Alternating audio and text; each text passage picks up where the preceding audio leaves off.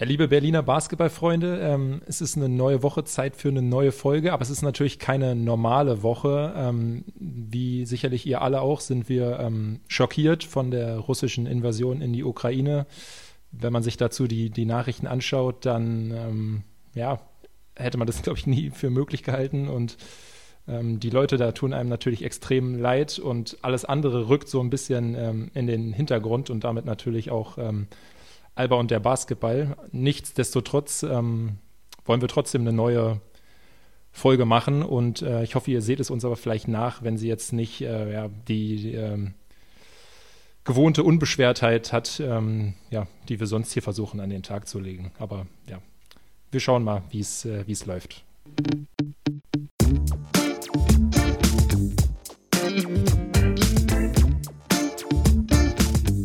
Alles für die Mullerstadt. Okay, Emil, beim Basketball, wenn du an der Freiwurflinie stehst, wie viel Prozent ist es so äh, Technik oder ist es dann doch eher der Kopf, ob der Ball reingeht oder nicht? Also ich, ich, ich kann es nur aus meiner Perspektive, aus meiner Erfahrung sagen und da würde ich auf 90 Prozent Kopf gehen. Also ich habe ich hab bedeutend schlechter in jedem Spiel geworfen als in jedem ähm, Training. Diese, diese Aussage müssen wir natürlich gleich mal von einer Expertin überprüfen lassen. Und das äh, machen wir hier mit äh, Renate. Sie ist äh, Teampsychologin bei, bei Alba oder Sportpsychologin. Ähm, ja, hallo Renate, erstmal danke, dass du die Zeit nimmst. Und was sagst du zu Emils äh, Antwort? Erstmal herzlichen Dank, dass ich hier sein darf und hallo zusammen. Ja, das ist ein bekanntes Phänomen, aber daran kann man arbeiten. Wie, wie würde man denn an sowas arbeiten? Also ganz, ganz persönlich.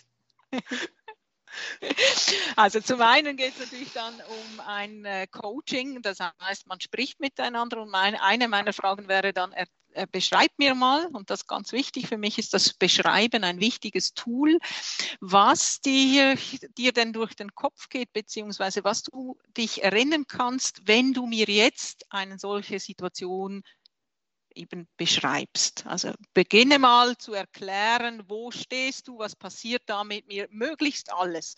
Und in dem Moment äh, wäre es vielleicht oft so, ich nehme jetzt mal vorne weg, ohne dir da zu nahe zu treten, dass du vielleicht beginnen würdest, ja, ich stelle mich an die Linie. Und bei mir beginnt das natürlich schon vorher. Also was passiert in dem Moment, wo du weißt, du darfst an die Linie? Und was passiert denn alles mit dir? Äh, was erlebst du da? Und durch weitere Fragen, wenn du mir das dann beschreibst, kommen wir hoffentlich dahinter und können da das eine oder andere äh, so aufbauen, dass du beim nächsten Mal etwas relaxter bist. Das zum einen übers Befragen, beschreiben, aber selbstverständlich dann auch über konkrete Übungen. Und eine der bekanntesten Übungen diesbezüglich ist bestimmt das sogenannte Visualisieren, Vorstellungstraining oder anders ausgedrückt das klassische mentale Training. Und damit kann man natürlich viel, viel erreichen, gerade beim Freiwurf. Okay, also es ist schon bei, bei vielen Spielern auch immer eine große mentale Sache, eher als dieses Muscle Memory, einfach den Wurf quasi immer wieder wiederholen. Das klappt ja.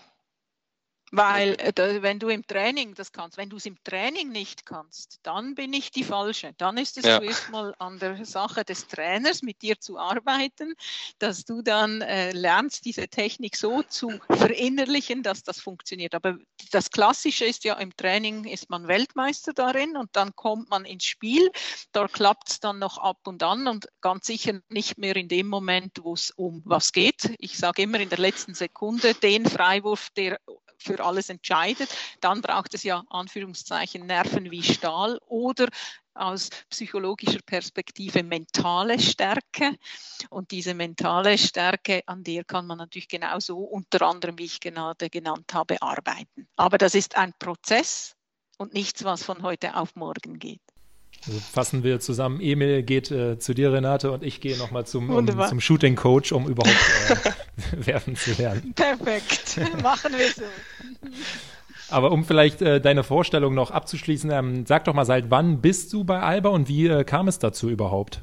Also, ich bin seit 2016 in irgendeiner Funktion, in irgendeiner, sage ich bewusst so bei Alba, und zwar habe ich als, wenn man so will, als Praktikantin begonnen beim Frauenteam, weil ich äh, damals noch bei nebenher hier in Berlin begonnen habe, das wirkliche Sportpsychologie-Studium zu machen. Ich habe vorhin schon sportpsychologisch gearbeitet. Ich bin auch angewandte Psychologin, habe aber noch weitere andere Abschlüsse und habe dann gesagt, zu dem, was ich alles mache, möchte ich gerne noch diesen Abschluss einfach der Form halber, wenn man so will, weil es in ganz vielen Orten halt einfach wichtig ist, dass man dieses Papier dann hat. Und dann habe ich eben äh, die Möglichkeit gekriegt, schon bereits währenddem ich da begonnen habe zu arbeiten, mit den Frauen zu mich ja auszuprobieren, wenn man so will, noch etwas mehr und kam dann im 2017 mit äh, mehreren Verantwortlichen zusammen und dann habe ich ein Konzept erstellt für Alba. Das ist bisher einmalig im Basketball in Deutschland,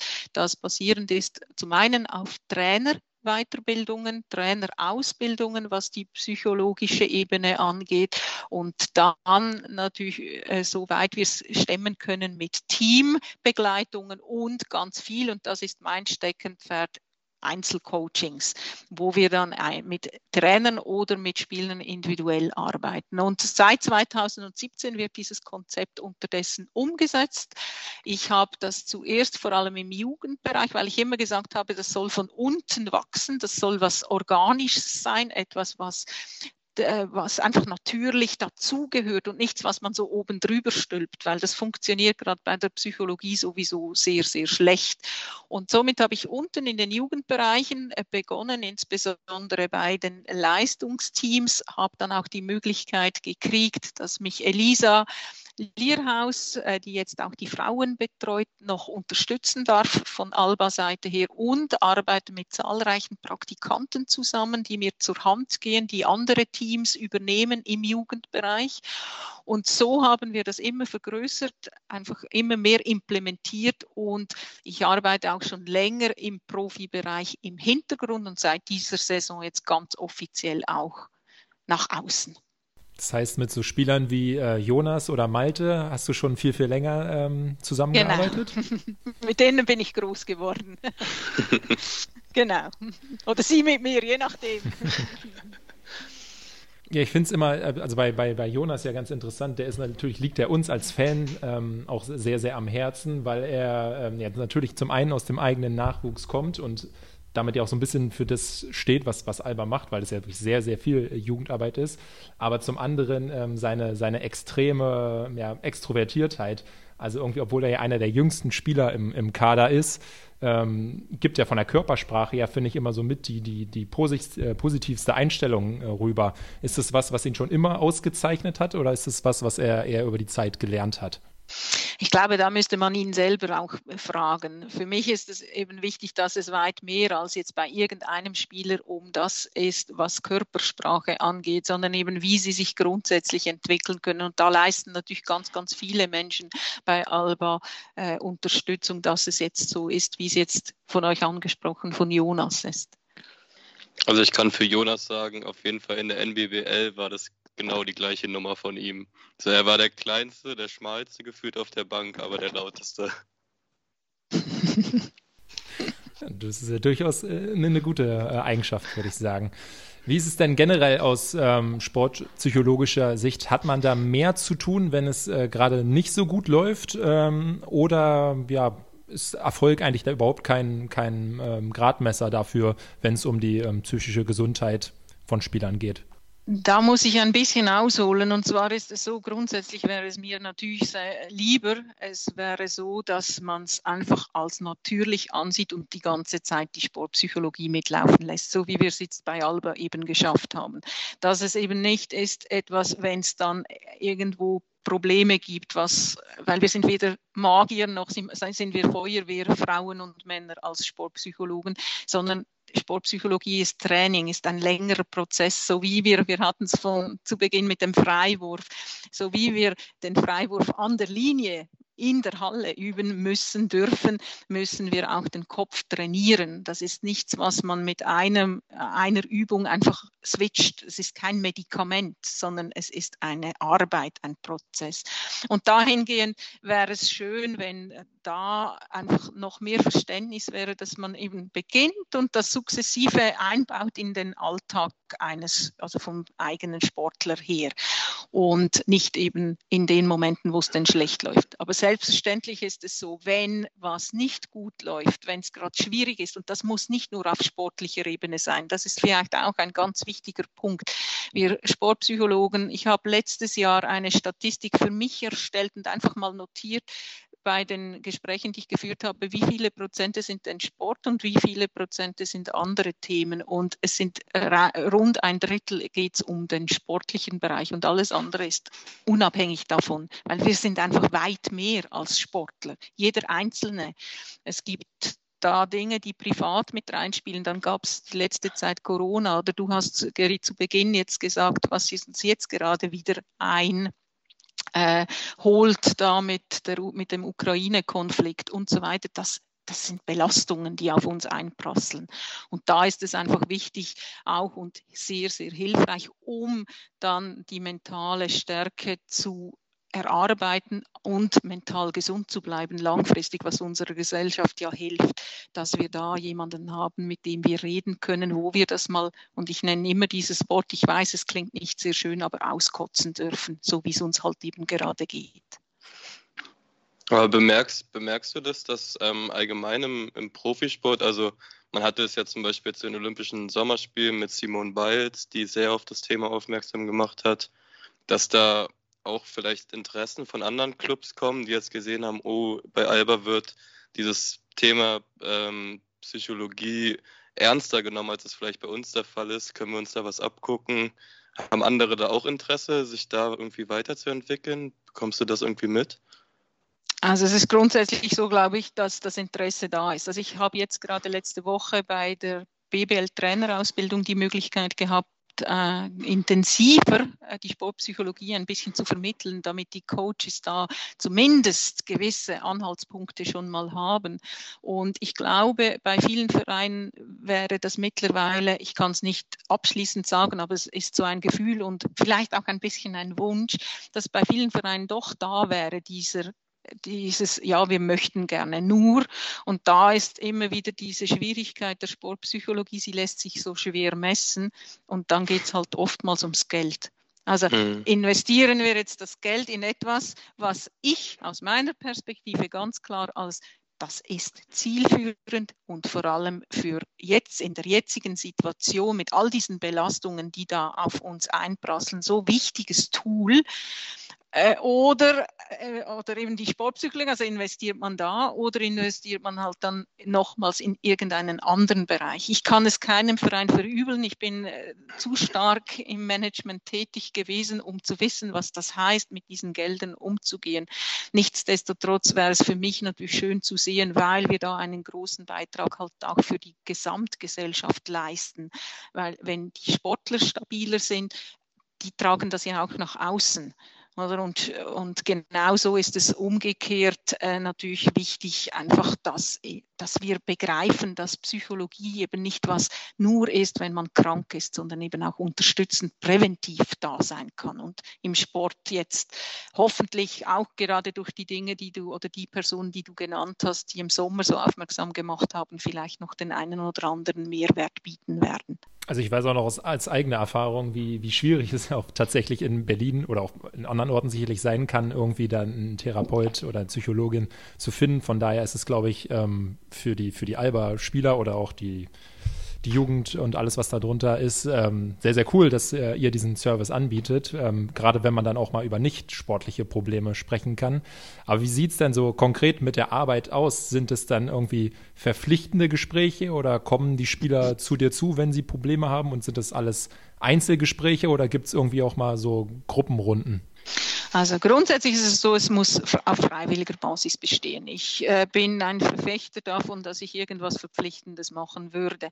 Bei den Jugendteams ist es so, dass ich versuche, mit jedem Spieler zu Beginn der Saison irgendwie ins Gespräch zu kommen, weil äh, da ist ja gerade in einer U16 da, auch wenn man es vielleicht schon mal gehört hat, aber die Hemmschwelle oder die Hürde noch einmal ein bisschen höher. Und wenn man da schon mal Smalltalk-mäßig, ich frage dann zum Beispiel nach, wieso spielst du Basketball? Was, was ist denn das Spannende an Basketball? Erzähl mir mal, was es für dich auszeichnet, um da einfach schon ein bisschen ins Gespräch zu kommen und stell dann noch zwei, drei andere Fragen, aber völlig unverbindlich, nur um äh, Connections herzustellen. Wenn wir dann nach weiter oben gehen, ist es so, dass ich, dass das Angebot einfach vor allem mal da ist, dass die Leute wissen, ich bin bei, äh, bei Trainings da, ich sitze dann und gucke mir einzelne Sequenzen des Trainings an und bin im Anschluss an die Trainings ansprechbar. Und dann gibt es Spieler, die das ganz intensiv nutzen und es gibt Spieler, die das weniger nutzen. Smalltalk hatte ich mit allen, da bin ich mit allen dabei. Und dann gibt es natürlich solche, die das Angebot auch wirklich so wahrnehmen, dass wir intensiv daneben, also das heißt dann wirklich abgesprochen, dann und dann treffen wir uns an irgendwelchen Dingen arbeiten, um am Ende, und das ist was, was man äh, in der Wissenschaft herausgefunden hat, weil eine wirkliche Leistungssteigerung kann am Ende wirklich nur noch über die Psyche geschehen, weil alles andere, das lernen sie und das geht, da geht es allen Spielen unterdessen ähnlich, dass sie die gleichen Trainingsdinge vermitteln vermittelt bekommen, die einen vielleicht etwas besser, die anderen etwas schlechter, aber diese äh, biologischen und medizinischen Grundlagen, die sind ähnlich. Also kann die entscheidende Veränderung eigentlich nur noch im Kopf passieren und da gibt es dann solche, die sagen, hey, und ich will eben genau das, lass uns daran arbeiten. Oder dann gibt es mal irgendetwas, was privat äh, störend ist oder wo man sich äh, gerade ein bisschen reibt und dann darf das gerne auch angesprochen werden. Das bleibt selbstverständlich, das ist mir auch immer ein Anliegen, dass so mitzugeben, das bleibt zwischen mir und dem jeweiligen Sportler oder der Sportlerin und geht nicht an die Trainer weiter. Und dahingehend ist es eben auch so schön und toll, dass wir das so implementieren konnten, dass das Verständnis und diese Akzeptanz von Trainerseite, egal ob bei den Profis oder weiter unten, einfach gegeben ist, dass sie wissen, es ist nicht ein gegen irgendjemanden arbeiten, sondern am Ende arbeiten wir alle gemeinsam, ohne dass ich halt die Informationen, die ich vom Spieler kriege, in irgendeiner Form direkt weitergeben kann. Das, das bezog ich jetzt nur auf die, auf die quasi persönlichen Sachen, die ihr besprecht, oder gibt es dann sportliche Sachen, die dann doch nochmal zwischen dir und Trainerteam irgendwie kommuniziert werden? Also wenn es generelle Sachen sind, wo ich merke, dass es ist, was das ganze Team anbelangt, beispielsweise Beobachtung. Also Sportpsychologie ist ja zum einen das beobachten, also das, was ich von außen sehen kann, wie auch eben das Erleben eines Sportlers, was man arbeitet. Und hier ist es jetzt so, wenn ich Dinge beobachten kann in Trainings, dann kann ich natürlich die Trainer ansprechen. Oder wenn ich jetzt zehn Gespräche geführt habe und immer wieder Ähnliches kommt, kann ich natürlich so zusammengefasst sagen, hey, ich glaube, wir sollten mal darauf gucken. Ich glaube, gerade ist die Stimmung grundsätzlich nicht so, wie sie sein könnte.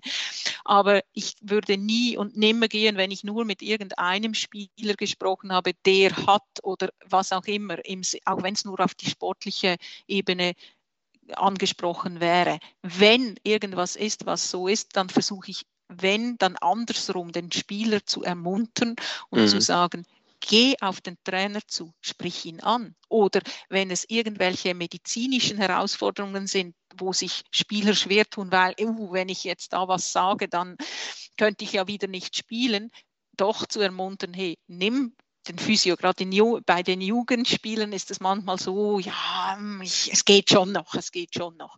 Aber mhm. dass es dann meine Aufgabe ist, die Spieler zur Eigenverantwortung äh, zu bringen, dass sie dann eben diese Unterstützung annehmen.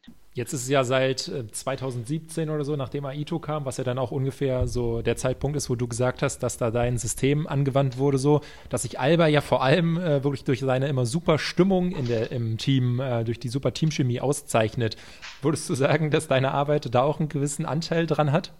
Ich glaube, da bin ich die Falsche, das zu beurteilen, sondern das sollen bitte andere machen. Aber ich glaube, man hat eben bei Alba auch den großen, großen Vorteil, dass zum einen mal natürlich auch Trainer, egal ob Saita war oder jetzt Israel, natürlich schon mal eine Art reinbringen, die man äh, sucht anderswo. Also es sind nie alle Trainer so in der Form wie die beiden waren beziehungsweise aktuell sind. Und dann ist natürlich auch so, dass das Händchen, das äh, Imar hat, der da die Spieler zusammenstellt, unglaublich gut ist. Also er, er guckt da ja weit mehr aus meiner Sichtweise als nur auf, was die technisch können, sondern auch menschlich. Passt das überhaupt oder passt das nicht? Und dann haben wir Spieler in unserem Team, die halt auch da noch einmal einen riesen Aufschwung geben, weil sie, weil sie weil ihnen das wichtig ist und sie die anderen dann mit ins Boot holen und eben untereinander auch eine wunderbare Chemie herstellen. Kam es schon mal vor, dass äh, Ima irgendwie bei, als er davor war, irgendeinen Spieler zu verpflichten, mal meinte zu dir, was, was hältst du von dem rein menschlich? Nein, ich kenne, ich muss auch gestehen, dass ich mich diesbezüglich basketballerisch auch zu wenig gut auskenne. Es, äh, für mich ist das, was ich, ich arbeite mit dem, was ich vor mir habe. Ich, äh, ich kenne da bei weitem nicht alle Spieler wie andere Fans oder äh, Trainer und so weiter. Das ist, ich, manchmal ist es so, dass ich es spannend finde. Ich bin manchmal dabei, wenn wir äh, die Vorbereitung haben auf, neu, auf die nächsten Spiele oder auf das nächste Spiel und höre dann von Namen, von Spielen, was die alles können und so weiter. Mich interessiert nicht mal der Gegner. Für mich ist wichtig, was wir vor uns haben und das auch individuell. Mich interessiert der einzelne Spieler, der einzelne Coach. Und darüber hinaus können wir dann gucken, wenn es jedem Einzelnen nämlich gut geht, dann geht es dem Team besser und dann kann das Team anders agieren und dann können wir auch den Gegner unter Umständen dann auch wirklich besiegen und somit ist mir das, was gegenüber passiert, ich nenne es mal einfach ausgedrückt, Schnuppe. Du hattest ja selber schon ähm, gerade vor, vor ein paar Antworten angesprochen, dass es ähm, ja so zwei, zwei größere Themen gibt oder gab. Ähm, das eine ist natürlich die Pandemie. Ich nehme mal an, da ist deine Arbeit äh, ist auch noch mal sehr viel wichtiger geworden. Kann man das eigentlich so sagen, was da für Profisportler oder generell für Sportler in der Zeit so das Hauptproblem war? War es dieses äh, ja, Spielen vor, vor ähm, leeren Rängen oder teilweise, dass ja auch einfach die Saison irgendwie gar nicht äh, stattgefunden hat, Spiele ausgefallen sind? Oder ist es das Hauptding war eigentlich eher, dass das generelle Leben halt so in andere Bahnen gezogen wurde, dass es für die Spieler dann schwierig war, ihre gewohnte Leistung abzuliefern? Das sind ganz viele Facetten. Also, und vor allem hat sich das auch im Verlauf der Pandemie immer wieder verändert. Wenn ich an den Beginn zurückdenke vor zwei Jahren, wo dann mal so dieses auf von 100 auf 0 war, da war es zuerst auch mal bei vielen, insbesondere bei den Jugendlichen, was mache ich denn jetzt mit dieser Zeit?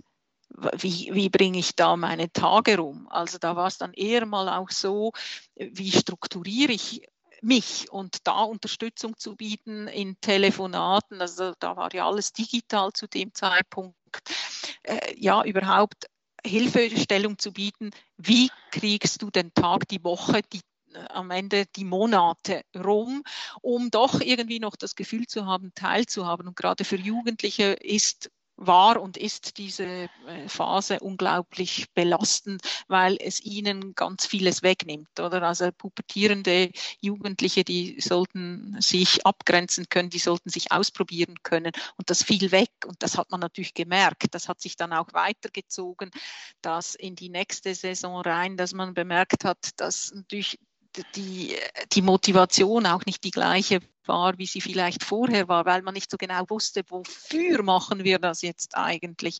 Und dann war es ja auch so, man hatte zwei, drei Spiele und dann fiel wieder alles ins Wasser, die Saison wurde wieder abgesagt und es war dann wieder sehr viel auch individuelles Training.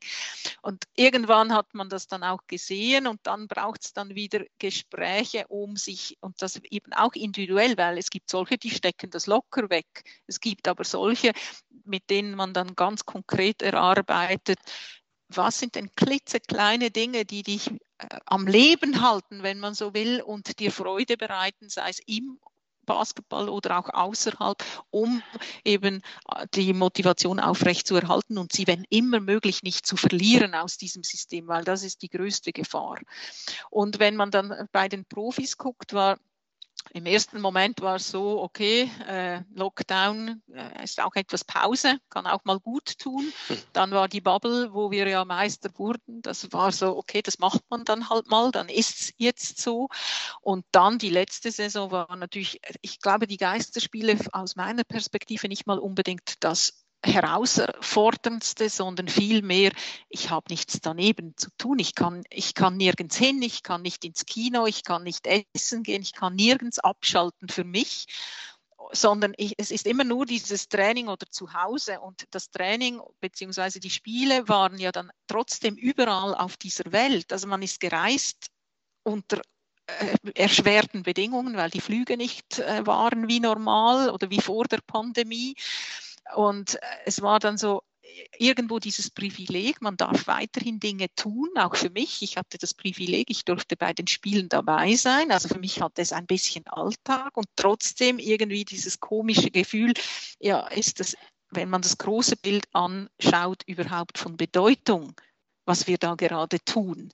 Und da natürlich eben damit klarzukommen oder dann irgendwann auch zu erkennen, hey, und cool ist ja, dass wir wenigstens die Möglichkeit haben, wenn wir sie schon, wenn wir schon spielen sollen, dass wir gerade auf Auswärtstrips ja gemeinsam zusammen sein dürfen und eben nicht alleine zu Hause sitzen müssen und so eben vielleicht das Ganze auch etwas umzumünzen äh, und etwas anders anzugucken. Das war schon sehr, sehr intensiv mit den Spielern in den letzten zwei Jahren. Wenn du da sagst, irgendwie es hat, ähm, man muss gerade schauen, inwiefern ist es von Bedeutung, hast du da jetzt auch schon zu der ganz aktuellen Lage irgendwie Rückläufer bekommen, was jetzt den Ukraine Russlandkrieg ähm, angeht. Ich meine, Alba ist zum Glück mit seinen Russlandreisen für diese Saison schon durch, aber die Basketballwelt ist ja schon sehr, sehr eng vernetzt. Ich denke, viele von den Spielern kennen irgendwelche, die in Russland oder in der Ukraine spielen und äh, nehmen mal an, dass es sie auch äh, beschäftigt. Ich hatte jetzt, weil das Ganze ist jetzt gerade am Donnerstag eigentlich so akut geworden, da waren sie ja unterwegs in Lyon mit den Spielen einzeln nicht gesprochen. Ich hatte aber kurz vorher sogar mit einem Spieler, der dann noch eine Sache schon bereits darauf angesprochen hatte. Und ja, es, es wird, das wird Thema werden die nächsten Wochen auch, egal in welcher Form, sei es, weil man irgendwo jemanden kennt, sei es, weil man irgendwie in einer Form so mit Anführungszeichen betroffen ist oder einfach einfach grundsätzlich das betroffen sein, das auch ich habe. Muss das sein? Wie äh, kann man sowas nicht verhindern? Im Wissen darum als Psychologin, nein, wir können es offensichtlich nicht verhindern, aber was können wir jetzt dafür tun, damit wir nicht so hilflos sind? Und eben, wir haben jetzt zwar vor einer Woche wunderbar diesen Pokal geholt, was riesig freut, aber eben dann immer mal wieder das große Bild zu sehen und zu sagen, hey, ah, es ist toll, aber es gibt noch anderes auf dieser Welt. Das hilft aber auch grundsätzlich immer mal wieder dieses große Bild äh, zu betrachten, vor allem auch wenn es nicht so gut läuft, dass eben nicht sich alles nur um Basketball oder um den Sport dreht, sondern wir mehr sind als nur Basketballer oder nur Sportler, sondern eben wir sind Menschen in einem großen Kontext. Ja, das, das, sind wirklich gute Worte, die, die kann man, glaube ich, so, so sehr, sehr gut stehen lassen. Ähm, wenn wir jetzt trotzdem mal auf einen Spieler und ein bisschen auf seine sportliche Leistung gucken, dann, ich glaube, in den letzten Wochen und ja auch bei dem Pokalfinale ähm, besonders gut in Erinnerung getreten ist, äh, wie wir ihn hier nennen, Schmidti, Jalen Smith. Ähm, weil der hatte am Anfang, oder vielleicht lag es auch daran, dass er mit sehr, sehr hohen Erwartungen als, als wertvollster Spieler des letzten Jahres kam und äh, sich, sich dann so ein bisschen schwer getan hat. Ähm, ich nehme mal, also für dich ist es irgendwie überraschend, dass er es jetzt äh, doch ähm, ja, so ein bisschen die, die Kurve bekommen hat? Oder hattest du da schon von, von Anfang an eigentlich großes Vertrauen drin? Ich habe grundsätzlich in alle Spiele, die wir haben, Vertrauen. Also das ist auch die Basis für mich zum Arbeiten. Vertrauen zu haben in das, was wir vor uns haben, in das, und das sage ich immer wieder, einfach, wer, wenn wir uns gegenseitig vertrauen, dann können wir ganz vieles erreichen. Und ich denke, darf, man darf nie vergessen, die Spieler kommen woher. Und jetzt gerade den angesprochenen Jaylin ist es so, dass er natürlich auch wirklich unglaublich erfolgreich war. Das System, wie wir aber arbeiten und spielen, ist was anderes. Und da muss man den Spielern auch eine gewisse Zeit geben, um sich da zu adaptieren. Und da finde ich es einfach schön, dass er diese Zeit auch gekriegt hat und sich entsprechend entwickeln durfte und wie wir jetzt sehen, erfolgreich. Ja, also äh, Emil hat ihn ja möglicherweise schon ein bisschen aufgegeben, aber ich glaube, Emil, du, du kannst jetzt auf jeden Fall nochmal Abbitte leisten. Ja, es, es tut mir auch leid, dass ich hier gar nichts mehr sage, aber ich bin voll gerne in die Rolle des äh, Zuhörers gewechselt, weil ich es mega interessant alles finde. Ähm, auf jeden Fall, aber das habe ich auch schon die letzten Wochen gesagt, dass der Typ, äh, dass da irgendwie ein, ein, Schalter sich umgelegt hat und ja, es, es wird immer besser. Ne? Ich weiß gar nicht mehr, wie gut es noch werden soll. Auch gegen das ist doch schön. Also, das ist doch schön, wenn wir noch Überraschungen bereit haben. Auf, auf jeden Fall. Es ist nur, also ich, ich bin auch bei, bei diesem gewisse Zeit geben bei Alba immer voll dabei und finde es extrem gut. Nur es ist halt aus Fansicht immer schwierig, dieses gewisse Zeit dann in, ja, wie, wie lang ist denn der Zeitraum? Das ist dann meine Misere, aber, oder mein Dilemma. Aber ähm, ja, ich, ich, ich finde es super, dass der jetzt irgendwie da scheint angekommen zu sein, wo er ähm, letzten Sommer einen Vertrag unterschrieben hat. Auch vom Kopf her vielleicht. Vielleicht noch ein, ein letztes Thema. Ähm, ich weiß gar nicht, wie viel du da schon so mit den Profis zu tun hattest, aber wir hatten ja jahrelang am Anfang der Ito-Zeit äh, so dieses Finaltrauma, so immer ins Finale gekommen und dann verloren, meistens äh, gegen Bayern, manchmal auch gegen Bamberg oder gegen Valencia war das irgendwie im Verein ein Thema, mit dem man gesagt hat, wir sind jetzt wieder in einem Finale, lass uns mal darüber reden? Oder denkt man sich da psychologisch eigentlich lieber vielleicht nicht darüber reden, damit man es gar nicht erst im Kopf hat, dass man immer verloren hat? Also grundsätzlich ist es so, dass es natürlich wichtig ist, über solche Dinge zu reden, aber die Frage ist, wann. Und es macht keinen Sinn, so wie jetzt, wenn wir eine Woche zurückdenken, zu sagen, okay, am Donnerstag vor so einem Wochenende thematisieren wir sowas noch. Das wäre dann äh, aus meiner Perspektive suboptimal. Aber das war natürlich immer mal Thema. Äh, zuvor, dass man solche Dinge anguckt und sich dann auch selbst, und das gehört natürlich auch bei mir dazu, ich muss mich selbst auch immer wieder reflektieren, meine Arbeit. Was ist denn, wo könnte man denn und was sind Möglichkeiten, wo man Einfluss nehmen kann oder eben Dinge ansprechen kann? Und genau darum geht es. Und das geschieht natürlich im Vorfeld, um dann eben im besten Falle bei einem nächsten äh, einem nächsten solchen Finalspiel dann bereit zu sein und nicht in dieses Anführungszeichen Trauma zurückzufallen. Davon haben wir ja zum Glück das eine oder andere bei Alba. Genau. Ich würde auch meinen, die letzten zwei waren doch sehr erfreulich, oder?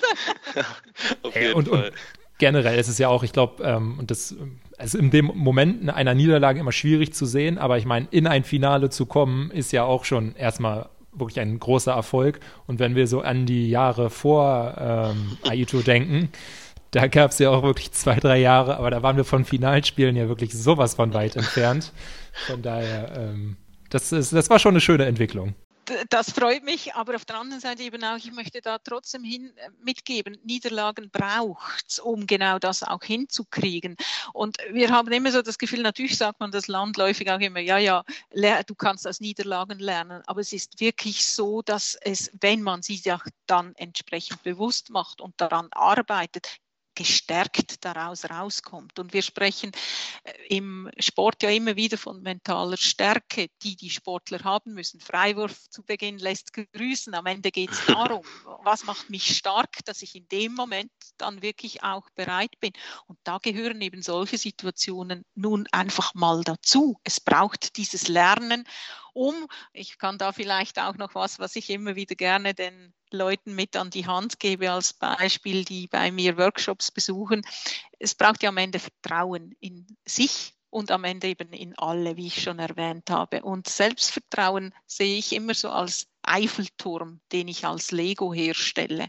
Und jedes einzelne kleine Lego-Teilchen ist irgendeine Erfahrung, eine Fertigkeit, eine Fähigkeit, die ich, die ich habe, die ich erlernt habe, mir eben bewusst werde. Und dazu gehört eben auch das Lernen, dass ich einen Freiwurf mal nicht geschafft habe, daran gearbeitet habe, die Fähigkeit erlangt habe, stärker zu sein und dann am Ende diesen Freiwurf zu treffen oder eben auch eine Niederlage in einem Final zu erleben, zu wissen, was das emotional mit mir macht und was ich das nächste Mal über die Reflexion verändern kann, um dann eben ich und es beginnt immer bei jedem Einzelnen selbst reinbringen kann, dass es unter Umständen weniger oder eben am Ende gar nicht passiert.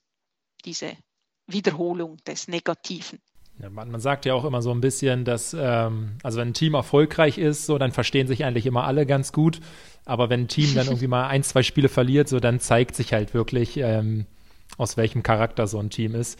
Und ich glaube, da mhm. muss man sich bei Alba ähm, aktuell keine Sorgen machen und davon geht sicherlich ein großer Dank an dich.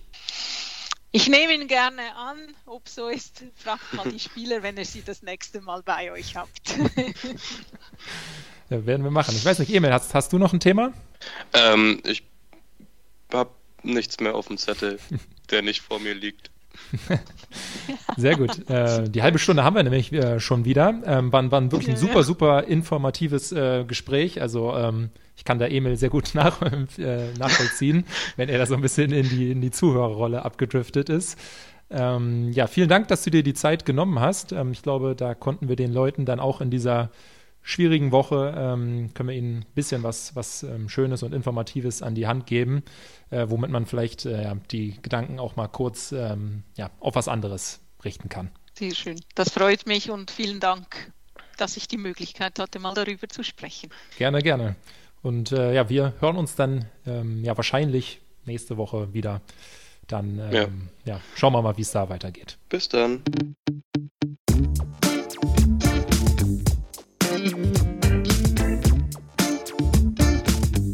Alles für die Mullerstadt.